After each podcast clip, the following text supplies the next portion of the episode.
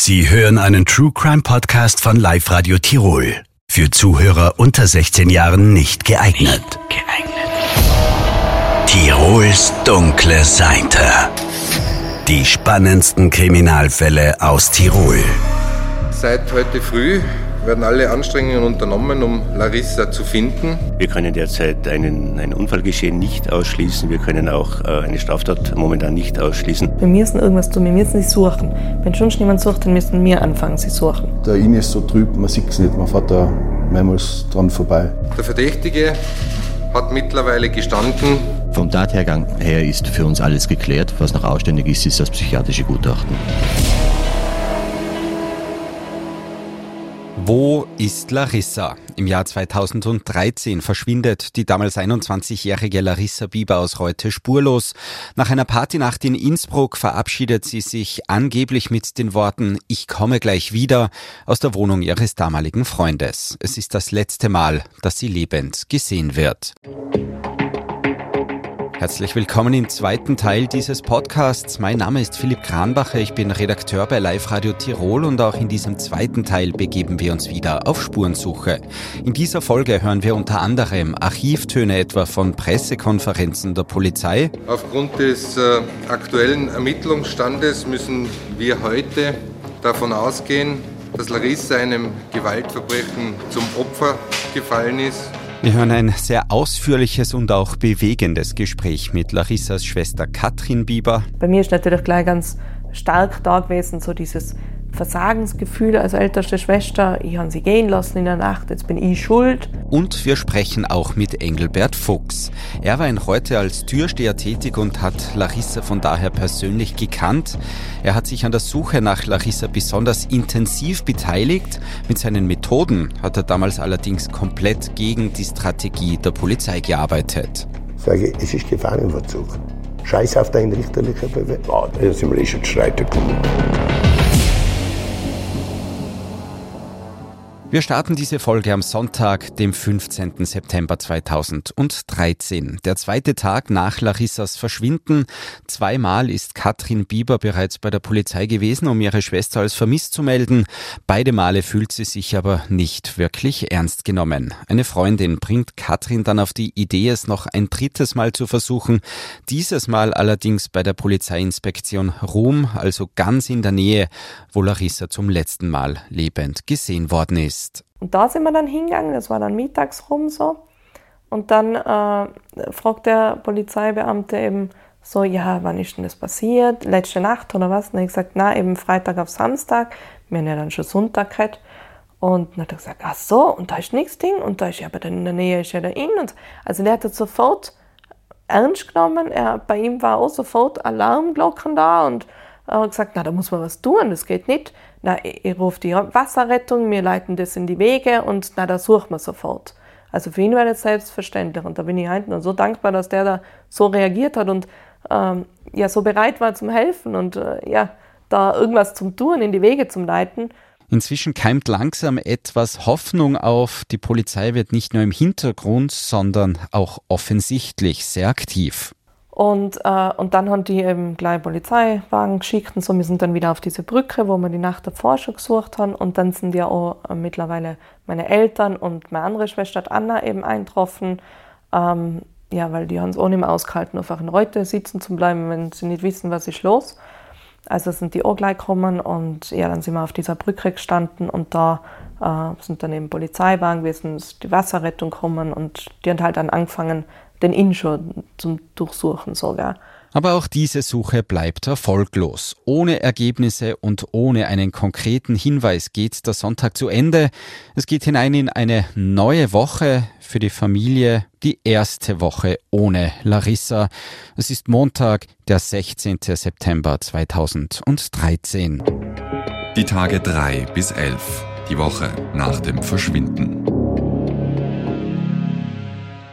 Nicht nur die Polizei, auch die Tiroler Medienlandschaft ist inzwischen sehr aktiv geworden. Der Aufruf über Facebook von Larissas Schwester ist schon am Wochenende unzählige Male geteilt worden.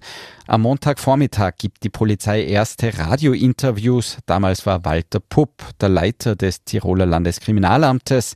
Er sagt, am dritten Tag nach Larissas Verschwinden wir führen derzeit sehr intensive Ermittlungen äh, in allen Richtungen. Es kann ja durchaus sein, dass es eine Abgängigkeit ist. Äh, grundsätzlich haben wir erwachsene Menschen das Recht, ihren Aufenthaltsort selbst zu wählen. Ähm, es kann sein, dass es sich also äh, in Wohlgefallen auflöst. Wir können derzeit einen, ein Unfallgeschehen nicht ausschließen. Wir können auch äh, eine Straftat momentan nicht ausschließen, auch wenn es keine konkreten Hinweise äh, auf einen Unfall oder auf eine Straftat gibt. Äh, es gibt eine örtliche Suche. Wir sind jetzt dabei, die betreffenden Personen nochmals genau zu befragen, uns äh, das alles anzuschauen und wir ermitteln das sehr intensiv. Zu diesen, wie es heißt, betreffenden Personen zählt auch der damalige Freund von Larissa. Er ist schließlich der Letzte, der die junge Frau lebend gesehen hat. Ja, bei der ersten Einvernahme hat also der Freund äh, diese junge Frau angegeben, dass sie gesagt hat, sie komme gleich wieder und hat die Wohnung verlassen. Äh, wir werden ihn jetzt äh, nochmals genau befragen, auch alle anderen, die äh, da im Umfeld wohnen oder die also Kontakt zu diesen jungen Bärchen haben. Derzeit sind diese Aussagen glaubhaft, aber wie gesagt, wir sind dabei, sehr intensiv zu ermitteln und es kann sich durchaus auch was ändern. Schon damals, am Montag nach dem Verschwinden, war der damalige Freund also im Fokus der Polizei. Die Erklärungen des damals 24-Jährigen sind soweit aber schlüssig. Und es gibt auch eine Zeugin, die aussagt, genau zur betreffenden Zeit, am Samstag gegen circa halb vier Uhr früh, eine junge Frau gesehen zu haben, die das Haus verlässt. Was ihn ganz stark unterstützt hat, war natürlich, dass es auch eine Zeugenaussage gegeben hat, die circa 3.30 Uhr, 3.45 Uhr hat jemand in dem Haus ein Mädchen gesehen, das das Haus verlassen hat. Auf der anderen Seite bleiben aber Zweifel. Wir erinnern uns, im ersten Teil haben wir bereits gehört, dass der junge Mann direkt nach dem Verschwinden seiner Freundin Larissa die gesamte Bettwäsche gewaschen hat. Ein durchaus ungewöhnliches Vorgehen in einer solchen Ausnahmesituation und auch sonst habe sich der Freund oft eigenartig verhalten, schon bei der Suche am ersten Tag. Das bemerkt Schwester Katrin aber erst viel später. Und was im Nachhinein natürlich interessant war, das habe ich aber auch in der, in der Situation einfach überhaupt nicht so checkt, aber im Nachhinein ist mir das bewusst worden, er hat halt, also der hat die ganze Zeit mh, mm, drauf gepocht, wir sollen in Richtung Bushaltestelle gehen. Immer nur zur Bushaltestelle. Sie ist sicher mit dem Bus, wenn dann gefahren. Wenn, dann ist sie da, in die Richtung. Was soll sie beim Inn? Da ist sie sicher nicht hin. Also er hat halt immer die andere Richtung uns vorgeben. Und Mara die ganze Zeit dagegen, na, sie will zum Fluss schauen, weil eben, wenn sie da ausgerutscht ist oder reingefallen ist, dann liegt sie da jetzt verletzt und so weiter. Das war so halt, äh, oh, im Nachhinein natürlich interessant. Und auch am Sonntag beim Zusammentreffen der gesamten Familie ist es eine Person, die vorerst fehlt, der damalige Freund. Und ja, das war dann natürlich die Frage, wo ist er überhaupt, weil er war noch nicht da. Und, ähm, und dann hat sich herausgestellt, dass er eben am Sonntag ähm, schwimmen gegangen ist ähm, nach Wörgl. Und das war so, also das haben wir dann erfahren von der Polizei, weil sie haben ihn herbestellt und die haben uns dann eben gesagt, er kommt auch gleich, weil er muss auch eine Aussage machen natürlich.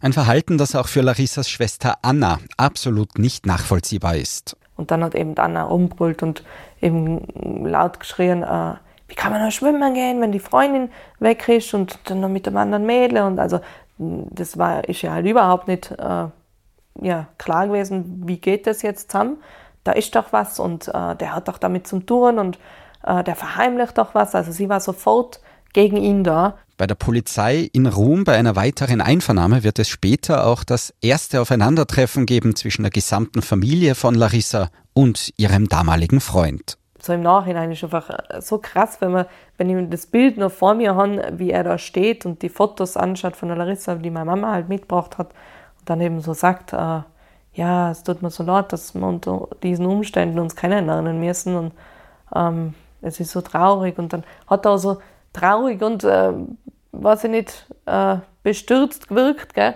was im Nachhinein so skurril einfach ist, was man, kann man sich nicht vorstellen, was geht in so einem Menschen ab, also äh, im Nachhinein ja, geht man die Szenen natürlich immer wieder durch und denkt sich, was, wie, wie geht das so, ja, so unmenschlich. Zu diesem Zeitpunkt sind jegliche Verdächtigungen aber reine Spekulation. Viel wichtiger ist in diesem Moment ohnehin die Suche nach Larissa. Zu diesem Zeitpunkt ist ja noch völlig offen, was mit der jungen Frau geschehen sein könnte. Und die Suchaktionen, die werden im Laufe der Woche immer größer. Von überall in Tirol kommen Menschen, um zu helfen. Zuerst Dutzende, später Hunderte.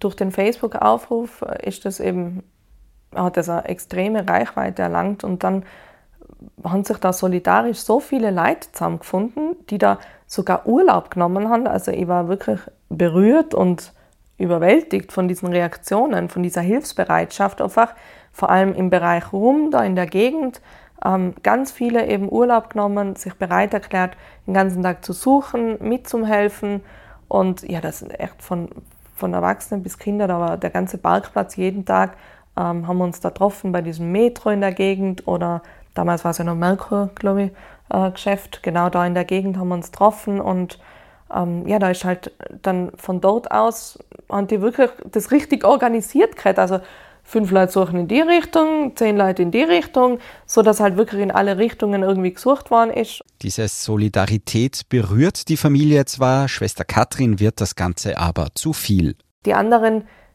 gehen ja wieder heim und haben ihre Familien und ähm, sind in Sicherheit. Natürlich sind sie berührt von der Geschichte oder dass dieses Mädchen, das fremd ja ist für sie, weg ist. Aber bei mir ist ja meine Schwester gewesen und das, das hast du irgendwann im Auskalten oder die Fragen immer wieder drüber reden, so direkt mit die Leuten. Also einerseits war ich einfach überwältigt und berührt davon, von dieser Hilfsbereitschaft und andererseits war es mir auch zu viel. Mit Anfang der Woche kommt auch Unterstützung aus der Heimat, aus Reute. Engelbert Fuchs ist ein Bekannter der Familie. Er betreibt sein Sicherheitsunternehmen und ist laut eigenen Angaben auch als Profiler tätig. Er hat durch seine Tätigkeit als Türsteher bei Reutener Lokalen Larissa auch persönlich gekannt. Deshalb steht für ihn fest, er muss nach Innsbruck, um bei der Suche nach Larissa zu helfen. Nicht nur in der Stadt oder entlang des Inns, auch in der Kanalisation sucht er mit seinen Leuten nach nach Larissa. Wir haben unterirdisch bis Hall alles durchsucht. Kannst du dir das vorstellen? Wir sind unterirdisch die ganzen dunklen Kanäle, ich kann dir jeden Stolz sagen. Sind wir durchgekommen. Und man denkt, dann ist das Tauferschlett irgendwo, irgendetwas. Also alles ausgeschaut haben wir oft wie eine Sau. Und auch er stellt fest, die Suche nach Larissa geht nicht nur ihm persönlich nahe, sondern auch so vielen anderen. In der Nacht habe ich Leute rausgesehen mit 70 Jahren vom Wald, stockdunkler Wald. Sag ich, was tun Sie denn da? Wir wollen euch suchen helfen. Die haben Brote gemacht die Nacht, die haben uns Tee gemacht. Das hat der Polizei alles gepasst. Die intensive Suche liefert erste Ergebnisse. Bei einem Fußballplatz in der Nähe findet Engelberg Fuchs eine tragbare, wie sie bei Rettungseinsätzen verwendet wird, mit Spuren einer nicht näher definierten rötlichen Farbe. Dann haben wir die Paare gefunden am Fußballplatz. Durchschnitte wie ein Sierklinge, Blut drauf, da gibt es ein Zeitungsfoto. So, das ist genauso etwa verschwunden. Das Blut hat er nie analysiert. Die Paare war in der Früh wieder auf dem Fußballplatz. Der Bub hat gesagt, weg das Zeug, braucht, da ist nichts. Für Engelbert Fuchs steht fest, es handelt sich um Blut und er vermutet auch einen Zusammenhang mit dem Verschwinden von Larissa. Ohne in die tatsächlichen Ermittlungen der Polizei eingeweiht zu sein, steht für ihn fest, die Arbeit der Polizei ist schlampig und lückenhaft. Deshalb beschließt Engelbert Fuchs, einen Schritt weiter zu gehen.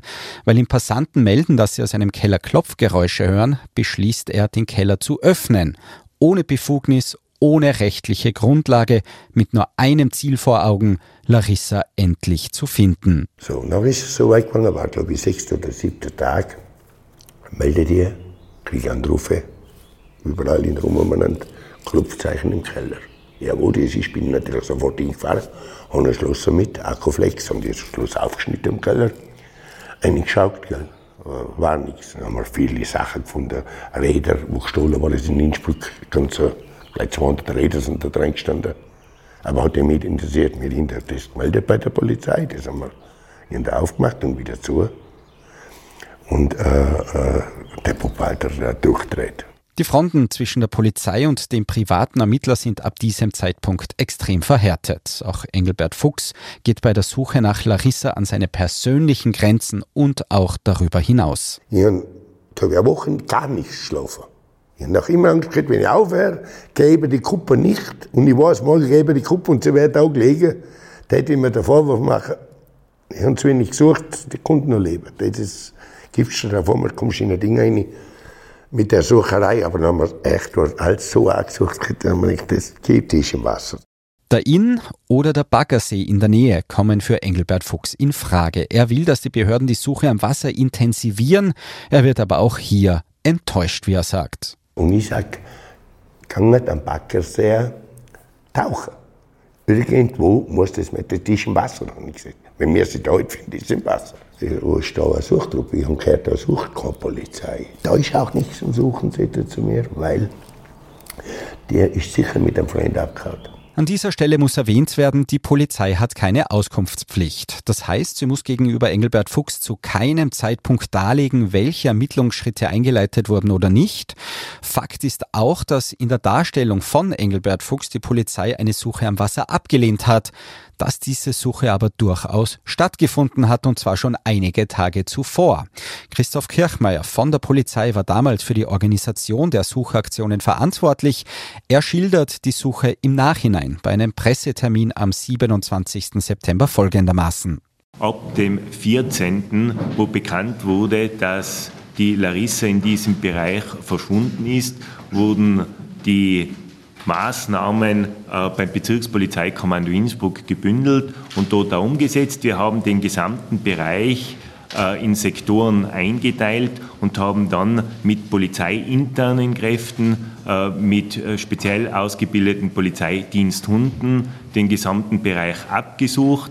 Wir haben äh, weiters die Hilfe von anderen Blaulichtorganisationen äh, mit aufgenommen. Dazu passt auch ein Interview, das ich mit Markus Wimmer damals geführt habe in seiner Funktion bei der Innsbrucker Berufsfeuerwehr am 19. September, also nur wenige Tage nach Larissas Verschwinden, bei einer groß angelegten Suchaktion direkt am Innsbrucker Baggersee. Ja, wir sind also vom Stadtpolizeikommando Innsbruck um Assistenzleistungen ersucht worden. Es geht da um eine Suche nach einer seit mehreren Tagen abgängigen jungen Dame. Äh, und da sind wir also mit unseren Tauchern im Einsatz am Baggersee und äh, suchen den Baggersee ab. Gibt es irgendwelche Hinweise? Hat es eine Information gegeben, warum jetzt den Baggersee durchsuchen? Hat es einen Tipp gegeben, dass sie da sein könnte? Nein, also dazu kann ich nichts sagen. Das ist also von der Polizei ist diese Assistenzleistung angefordert worden und wir, also die Berufsfeuerwehr Innsbruck, die Stadtfeuerwehr Kufstein mit ihren Tauchern und die Wasserrettung äh, sind also da im Einsatz und, und suchen den Bereich also sukzessive mit unseren Tauchern ab. Wie viele Mann sind im Einsatz und wie lange wird die Suche hier dauern? Ja, also die Suche wird je nach Verhältnissen und also je nach Witterung auch so rund zwei Tage vermutlich dauern. Ähm, Im Moment sind wir bei rund 30, 35 Einsatzkräfte vor Ort. Wir fassen also zusammen. Larissa ist inzwischen seit circa einer Woche vermisst. Es läuft eine große Suchaktion von privaten Personen. Der private Ermittler Engelbert Fuchs ist ebenfalls intensiv auf der Suche und übt scharfe Kritik an der Arbeit der Polizei. Aber auch die Polizei hat bereits intensive Suchaktionen in die Wege geleitet, bislang aber ohne Erfolg. Von Larissa fehlt weiterhin jede Spur. Deshalb kommen bei den Suchaktionen auch immer schrägere Theorien auf. Viele wollen genau wissen, was mit Larissa passiert ist. Für Schwester Katrin, die die gesamte Zeit wie in einem Nebel wahrnimmt, ist es eine besonders schlimme Zeit. Es sind dann auch Leute dabei gewesen bei diesem Suchen, ähm, die sich selber als ähm, eine Art Medium, sowas bezeichnen. Wahrsager oder ich weiß nicht, wie man so, was es da für Begriffe gibt dazu. Aber die sind halt auch herkommen und ich kann mich noch so erinnern an ein Gespräch mit der Frau, die kommt und sie hat gesagt, sie spürt ganz klar, Larissa lebt noch und sie sieht an dunklen Ort ähm, ein kleines Haus, das muss irgendeine Hütte sein, auf einem Berg und so. Ähm, wir sollten da in die Richtung irgendwie suchen. Da ist sie irgendwie eingesperrt. Also sowas. Und dann aber gleich dieser Übergang und wenn es aber dann, wenn sie dann schon verstorben sein sollte in dieser Hütte oder so, äh, dann können wir uns an sie wenden, weil sie kann auch äh, Kontakt herstellen zu Verstorbenen und so. Also hat uns ihre Karte gegeben und so weiter. Gell? Das habe ich schon, boah, also da bin ich so wütend worden, vor allem in Bezug auf meine jüngste Schwester, weil die dann sich immer brutal dran krallt hat und gesagt hat, wir müssen zu der Hütte, wo können wir da suchen, wo ist so eine Hütte, wie schaut die Hütte aus? Und die ist dann wirklich im, mitten in der Nacht, wollte ihr den Berg rennen, da Hötting, um da in der Gegend Hütten abzusuchen, einzubrechen in Häuser, in Wald, zum Grabeln, zum Buddeln und so. Und das halt aufgrund von so absurden äh, ja, Wahrsagereien oder Mediengeschichten, Mediumgeschichten. So, das war, oh, und noch eine Sache bleibt allen, die bei der Suche mitgeholfen haben, bis heute in Erinnerung. Die Beteiligung des damaligen Freundes von Larissa. Obwohl ihn viele aus Larissas Umfeld für verdächtig halten, war er an den Suchaktionen beteiligt. Er hat ja auch noch mitgesucht, eine Zeit lang, also er war ja auch noch kurz dabei und so. Und er hat mir dann immer geschrieben und wollte halt immer wissen, wie ist der aktuelle Stand. Und was dann schon krass war bei seiner Art, wie er geschrieben hat, dass es halt immer darauf ausgelaufen ist, oh, er ist so arm, er wird jetzt beschuldigt und so weiter und irgendwie wird er von allen Seiten angegriffen und so äh, und ihm geht es da so schlecht, er kann nicht in Ruhe arbeiten und was die Kriminalpolizei, die hat ja meinen Account dann übernommen und die haben dann auch gesagt, ähm, was natürlich auffallend ist, dass er sich sehr stark die ganze Zeit versucht zu verteidigen und alles bis ins Detail wissen will, weil er hat ja nicht viel gewusst, er hat nicht viel erfahren von, oder eigentlich nichts von der Kriminalpolizei. Das haben ja mir als erfahren, so, gell, die nächsten Schritte oder was es an Hinweisen gibt oder so. Und, ähm, und er hat halt mich dafür verwendet, um an die ganzen Hinweise heranzukommen. Ähm, das war schon, also das hat uns dann irgendwann auch sehr stutzig gemacht, uns als Familie und, und anderen natürlich, die von Anfang an ja da irgendwie ihn verdächtigt hat, ähm, das hat dann schon angefangen, auch bei mir zu wirken. Also wo ich mal angefangen, Gedanken zu machen, vielleicht sagt er ja doch nicht die Wahrheit, vielleicht steckt da mehr dahinter. Auch der private Ermittler Engelbert Fuchs trifft bei einer der Suchaktionen auf den jungen Mann. Und wo neben mir stand, ist schaut, na, der ist weiß geworden, das ist gar keine Ahnung. Der hat Angst für mich, gell? weil, äh, weil die Uniform, oder? Einen Hund haben wir auch gehabt. Und dann sage ich, wie die schaut so gut aus, Bauer. Wieso, wieso, wieso? Wie die schaut so gut aus. Die war letztes bei dir nicht. Und dann hat zum, zum Ding gesagt, wenn meine Frau ein Stieg liegt, ich bin der Ehemann, klar bin ich einmal verdächtig. Trotz vieler Situationen, in denen der junge Mann verdächtig wirkt, bleibt er auf freiem Fuß. Es gibt weder Beweise noch konkrete Hinweise, die den Mann mit einem Verbrechen in Verbindung bringen. Nach knapp zwei Wochen gelingt der Polizei durch das Auswerten von Anrufdaten am Handy des Verdächtigen allerdings ein entscheidender Durchbruch. Es ist inzwischen Donnerstag, der 26. September. Tag 13, der Tag, der alles verändert. Es ist ein Telefonanruf, der das Konstrukt aus Lügen zum Einstürzen bringt. Es hat zwar gedauert, die Polizei kann aber schließlich doch den entscheidenden Hinweis finden. Ein Anruf, der am Handy gelöscht wurde, der aber beweist, der damalige Freund von Larissa hat zum Zeitpunkt ihres Verschwindens noch telefoniert und zwar mit der Pannenhilfe eines Automobilclubs. Der junge Mann war mit seinem Auto stecken geblieben in einer Sandbank am Ufer des Inns. Der Mann wird noch am Donnerstagabend festgenommen.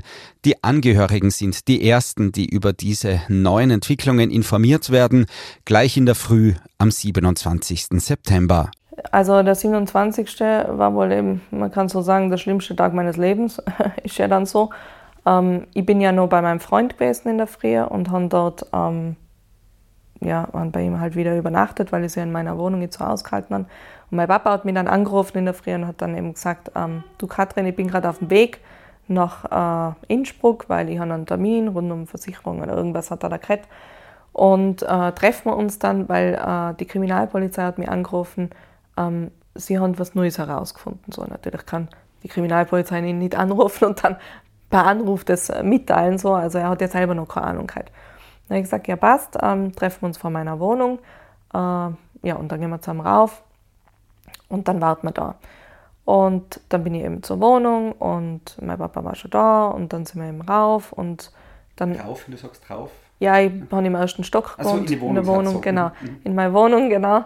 Und äh, ja, und da haben wir halt dann gewartet und also das Gefühl war schon so, okay, sie haben etwas rausgefunden.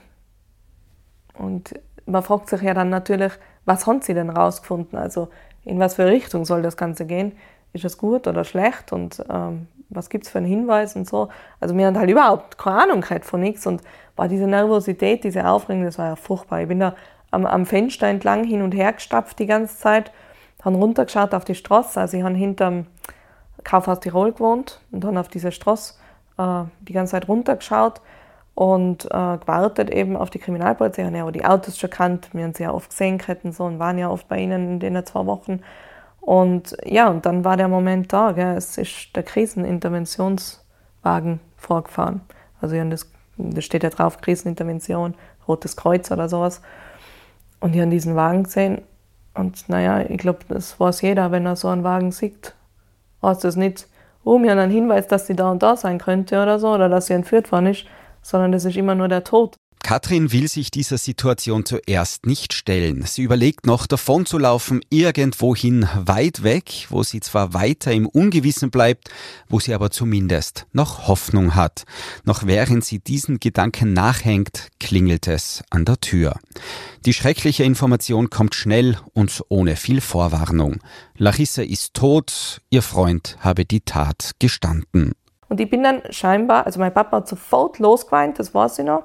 Und ich bin scheinbar so nach vorn gebückt, dann da gesessen.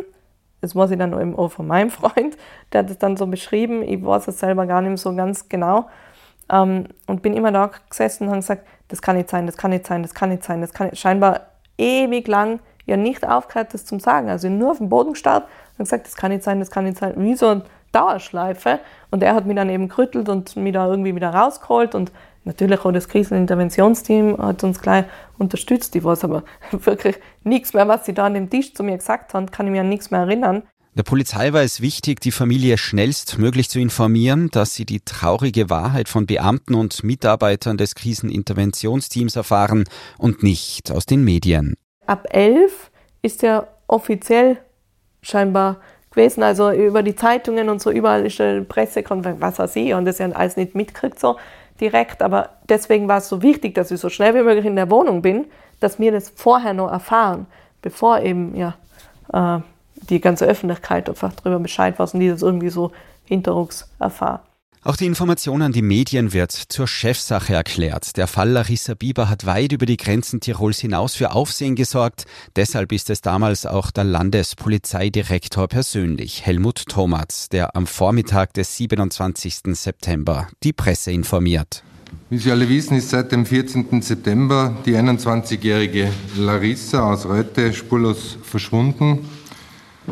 Seither sorgt die Frage über ihren Verbleib für eine breite Betroffenheit und auch für öffentliches Aufsehen, sowohl von Seiten der Polizei als auch äh, von Seiten äh, Privater wurden unermüdliche Initiativen gesetzt, um Antwort auf die Frage dieses Verbleibs zu erhalten. Aufgrund des äh, aktuellen Ermittlungsstandes müssen wir heute davon ausgehen, dass Larissa einem Gewaltverbrechen zum Opfer gefallen ist und nicht mehr lebt. Wir haben gestern in den Abendstunden den 24-jährigen Freund von Larissa wegen des dringenden Tatverdachtes des Mordes festgenommen. Der Verdächtige hat mittlerweile gestanden, Larissa in der Wohnung getötet und anschließend in den Inn verbracht zu haben. Die wichtigste Frage scheint geklärt zu sein, was Larissa passiert ist. Ihr damaliger Freund gibt zu, sie erwürgt zu haben. Und trotzdem bleibt vieles andere weiter vage und offen. Warum ist es zu dieser schrecklichen Tat gekommen? Und wo ist die Leiche? Bis auch diese Fragen beantwortet werden können, wird es erneut eine längere Zeit dauern. Und auch Zufall und Glück werden hier noch eine gewisse Rolle spielen. Warum es bei der Suche nach der Leiche sogar bei erfahrenen Wasserrettern Gänsehautmomente und sogar Tränen gegeben hat, das hören wir dann im dritten und letzten Teil zu diesem Podcast zum Fall Larissa Bieber. Tirols dunkle Seite. Ein Podcast von Live Radio Tirol.